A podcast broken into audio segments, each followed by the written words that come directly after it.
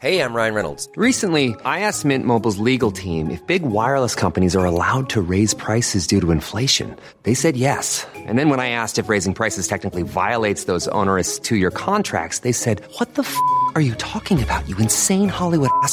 F- So to recap, we're cutting the price of Mint Unlimited from $30 a month to just $15 a month. Give it a try at mintmobile.com slash switch. $45 upfront for three months plus taxes and fees. Promo rate for new customers for limited time. Unlimited more than 40 gigabytes per month. Slows. Full terms at mintmobile.com.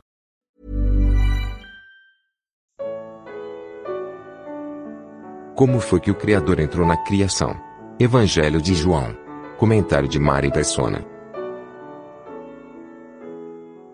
Os quatro evangelhos apresentam quatro diferentes aspectos de Cristo. Mateus mostra o perfeito rei prometido a Israel, por isso está cheio de citações do Antigo Testamento. Ali, a genealogia de Jesus começa em Abraão, o patriarca de Israel, e passa pelo rei Davi. Marcos registra o perfeito servo, humilde e sem genealogia. Lucas apresenta o perfeito homem, cuja genealogia vem desde Adão, o primeiro homem. O, Evangelho de João é diferente. Ele revela Jesus como Deus e Criador, e não há uma genealogia, pois ele não tem começo nem fim. Assim como o próprio Evangelho de João, este Evangelho começa na eternidade, no princípio, e termina falando de infinitude, ao revelar que se fosse escrito tudo o que Jesus fez, o mundo inteiro não seria suficiente para conter esses livros. E como poderia esse planeta conter todas as informações sobre Jesus e o universo que ele criou? Semelhante ao livro de Gênesis, João começa com a expressão no princípio, que na realidade significa antes de tudo. No princípio era o Verbo, pré-existente. O Verbo estava com Deus e o Verbo era Deus. Todas as coisas foram feitas por ele e sem ele nada do que foi feito se fez. Jesus é o Verbo. Ele não foi criado, ele é o Criador. É importante entender isso para entender o, Evangelho. Na primeira epístola, ou carta do apóstolo João, ele diz que todo espírito que confessa que Jesus Cristo veio em carne procede de Deus, mas todo espírito que não confessa Jesus não procede de Deus. Não é suficiente dizer que Jesus nasceu neste mundo. É necessário confessar que ele veio em carne, o que pressupõe sua pré-existência e natureza eterna. Cabe aqui também uma explicação para você entender a expressão vida eterna, sempre que ela aparecer ao longo do Evangelho. Vida eterna não é apenas uma vida que nunca se acaba. As pessoas que não creem em Jesus não têm vida eterna. Mesmo assim, elas morrerão, ressuscitarão em um corpo tangível e viverão para sempre no lago de fogo. Nenhum de nós é eterno, apenas Deus. Todos nós fomos criados para nunca mais deixarmos de existir, o que significa que temos, por natureza, uma vida perpétua, mas não eterna. No, no versículo 4 do Evangelho de João, no capítulo 1, diz que nele, em Jesus, estava a vida, e a vida era a luz dos homens. Além de criador e sustentador de todas as coisas, Jesus é também a origem e a autoria da vida, seja ela a vida natural, que todos os seres vivos têm, ou a vida eterna, um privilégio apenas dos que nascem de novo. Se você buscar pela expressão vida eterna em uma Bíblia digital, aprenderá que a vida eterna é uma dádiva, ou seja, você a recebe de graça, não por seus esforços, que é algo que você pode saber agora mesmo se tem ou não, que a vida eterna está em Jesus, e agora vem a parte mais surpreendente, que Jesus é o verdadeiro Deus e a vida eterna. Portanto, você não pode ter vida eterna independente de Jesus, porque a vida eterna é uma pessoa, é Jesus. Você tem a vida eterna? Você tem Jesus? Nos próximos três minutos, a luz vem ao mundo. A luz resplandece nas trevas e as trevas não a compreenderam ou não puderam resistir a ela. Deus é luz e nele não há trevas. As trevas não fazem parte da criação original de Deus. Elas são uma consequência do pecado dos anjos em tempos ancestrais e também do pecado do homem, que se disseminou a partir de Adão. Tecnicamente falando, as trevas não existem. Elas são apenas ausência de luz, um vazio igual ao encontrado no coração humano arruinado pelo pecado original. Em Gênesis, quando Adão peca, Deus pergunta: Adão, onde estás? Quando Deus pergunta algo a você, não é porque ele quer saber, mas para despertar sua consciência. Na prática, Deus estava dizendo: Adão, veja só onde você foi parar. Mas Deus quer reverter essa condição e, para isso, Jesus veio ao mundo. A verdadeira luz estava no mundo, mas o mundo que foi feito por ele não conheceu. Veio para o povo que lhe pertencia, os judeus, mas esse mesmo povo não o recebeu. Como insetos notívagos que se escondem sob a pedra porque odeiam a luz, nós fugimos de Jesus. E essa fuga faz parte dos sintomas causados pelo pecado. Quando você me vê aqui falando de Jesus, não pense que eu fui sempre assim. Eu também fugia da verdadeira luz, porém fazia isso de uma forma mais sutil, de uma forma bastante enganosa. Eu era um espiritualista. No meu modo espiritualista de pensar, Jesus não passava de um grande mestre ou espírito iluminado. Eu o comparava a homens como Gandhi, Buda e outros. E a ideia de, de, de, divindade que eu tinha de Jesus era de alguém que trazia em si algum tipo de centelha divina, conquistada depois de muita evolução, através de sucessivas reencarnações. Mas não é de um Jesus assim que o Evangelho fala. Ele fala de um Jesus que é o Verbo, ou elemento originador de toda ação e realização, o próprio Deus Criador. Este Jesus um dia me incomodou, como deve incomodar você se ainda não se converteu a ele. Sabe por quê? Porque a luz revela todas as coisas. Ela revela aquilo que as trevas tentam esconder. Sob a luz da presença de Jesus, eu sou o que sou. Meus pecados vêm à tona e meus defeitos são manifestos. Ninguém fica indiferente à luz. O que fazer? Posso voltar as costas para a luz? Qual uma criança que tapa os olhos com as mãos e pensa estar escondida. Mesmo assim, a luz continua ali, brilhando e denunciando quem eu sou e onde estou. Um dia eu resisti, mas o amor de Jesus me constrangeu a reconhecer o meu pecado e a deixar que ele me salvasse. Então, qual um filme fotográfico que recebe uma superexposição à luz? Todas as manchas desapareceram, todos os meus pecados foram perdoados e naquele dia Deus me fez seu filho.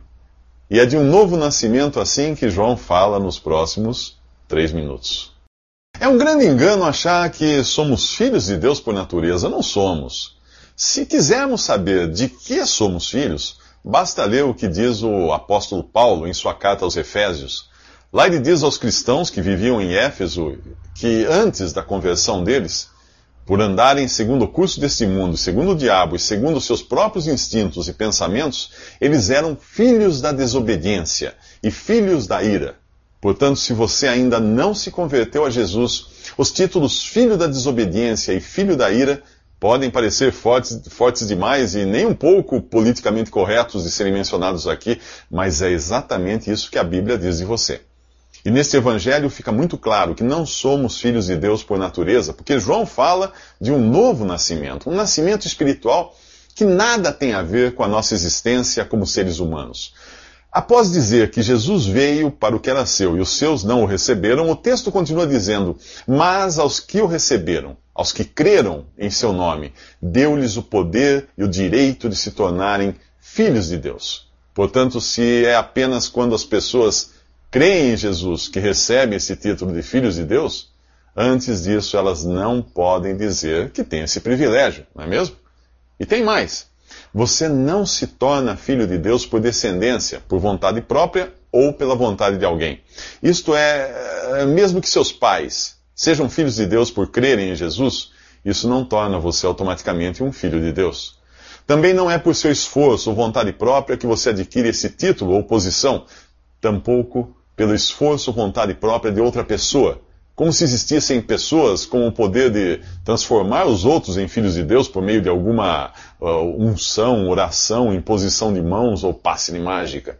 O Evangelho diz que os filhos de Deus não nasceram do sangue, não nasceram da vontade da carne e nem da vontade do homem, mas de Deus. Isso mesmo. O novo nascimento, o nascimento do alto, o nascimento espiritual, é algo que Deus faz. Assim como não foi pelo seu esforço, que você nasceu nesse mundo não é pelo seu esforço que você nasce de novo, mas por obra e graça de Deus. Se você ainda acha que Jesus é um ser iluminado comparável a algum guru, anjo ou extraterrestre, você ainda não nasceu de novo. Se acha que é pelos seus esforços que você chegará ao céu, você ainda precisa nascer de novo. Se acredita que por ser humano já é automaticamente membro da família de Deus, ainda não entendeu o que diz o Evangelho. Antes dos próximos três minutos, é melhor crer em Jesus e pedir a Ele que salve você, se quiser se tornar realmente um filho de Deus. Mesmo antes de nascer na forma humana neste mundo, Jesus sempre existiu como Filho de Deus, juntamente com o Pai e o Espírito Santo. Não são três deuses, mas um só Deus em três pessoas distintas. Um mistério que vai além da nossa compreensão. Algumas pistas ajudarão você a aceitar isso. Uma é que nós fomos criados à imagem e semelhança de Deus. Por isso somos seres tripartidos, formados por corpo, alma e espírito. Outra pista está em Gênesis capítulo 1. E disse Deus: Façamos o homem à nossa imagem, conforme a nossa semelhança. Percebeu o plural aí? Façamos nossa. Não se trata de apenas uma pessoa falando, mas do Pai, do Filho e do Espírito Santo. João nos diz que o Verbo se fez carne e habitou entre nós e vimos sua glória como a glória do unigênito do Pai, cheio de graça e de verdade. Ao dizer que se fez carne, ele pressupõe a sua pré-existência. Ao dizer que habitou entre nós, revela que não foi diferente de um homem comum. Aliás, Jesus foi tão comum em sua aparência exterior que, quando os guardas quiseram prendê-lo à noite, precisaram combinar com Judas que o beijo seria o sinal para não prenderem a pessoa errada. A palavra habitou, ou habitar, significa literalmente ocupar uma tenda ou habitação, no caso, um corpo de carne. Nunca antes Deus tinha assumido a forma humana e vivido como homem. Os 33 anos que Jesus viveu neste mundo são um evento único na história do universo, a começar com a sua geração no ventre de uma virgem. Unigênito significa único gerado. Todos os que creem em Jesus são filhos de Deus, porém, Jesus é o Filho de Deus, o Filho eterno de Deus, ocupando uma posição única, igual a Deus, e um com o Pai. Em nenhum momento ele deixou de ser Deus quando assumiu a forma humana. E depois de ressuscitar e subiu ao céu em forma corpórea, ele nunca mais deixará de ser também homem. Obviamente, algumas características divinas ficaram parcialmente ocultas aos olhos humanos enquanto ele, ele estava aqui. Uh, caso contrário, os homens seriam consumidos só de olhar para ele. Mesmo assim, sua glória divina não deixou de transparecer em sua perfeição moral. No mesmo texto bíblico, quando encontramos defeitos nos discípulos e apóstolos, nenhuma falha é vista em Jesus e em seu modo de proceder. João teve o privilégio de ver uma porção extra de sua glória quando Jesus se transfigurou e apareceu em fulgor ao lado de Moisés e Elias. João Batista, por sua vez, que era mais velho do que Jesus, dá testemunho da sua pré-existência ao dizer que Jesus existia antes dele e era superior a ele.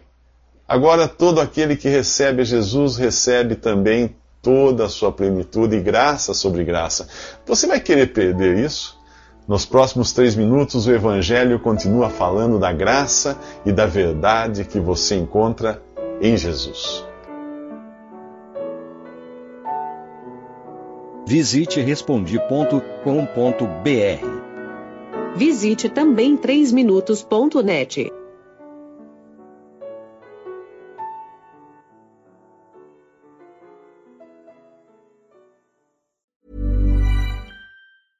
Hey, folks, I'm Mark Marin from the WTF Podcast, and this episode is brought to you by Kleenex Ultra Soft Tissues, your ally to help tackle your allergy symptoms this season. I love the change of seasons, but nobody loves pollen and all those other things floating in the air that make you sneeze during this nice weather. Kleenex Ultra Soft Tissues are hypoallergenic and allergist approved, so fight back against watery eyes and runny noses without worrying about irritating your skin. For this allergy season, grab Kleenex and face allergies head on.